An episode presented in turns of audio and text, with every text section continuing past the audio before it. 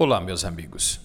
Situação preocupante de Manfred Rickeldey e a esposa, que estiveram na sessão da Câmara de Vereadores em Corupá na última segunda-feira, no dia 9, apresentando a correspondência recebida da empresa Vila Germânia Alimentos SA, informando que, abre aspas, infelizmente não poderá continuar alojando patos no aviário da família, fecha aspas.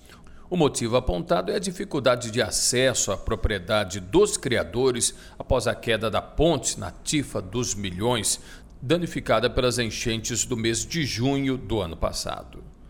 Preocupado com a iminente possibilidade de perder o contrato, eles buscam apoio político para a reconstrução da passagem, mas a prefeitura já adiantou que não tem os 500 mil reais necessários para a obra.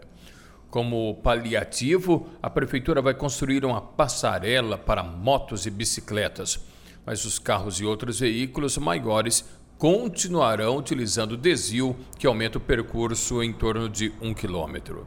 Os Hinkel Day estão apreensivos e não é para menos. Pelo jeito, até o dia 1 de junho, prazo dado pela Vila Germânia Alimentos, o projeto solicitando recursos para a obra e protocolado em Brasília nem começou a andar. E a empresa deve cumprir a promessa. A pergunta é: quem paga essa conta? Para o Vale Notícias, Tim Francisco.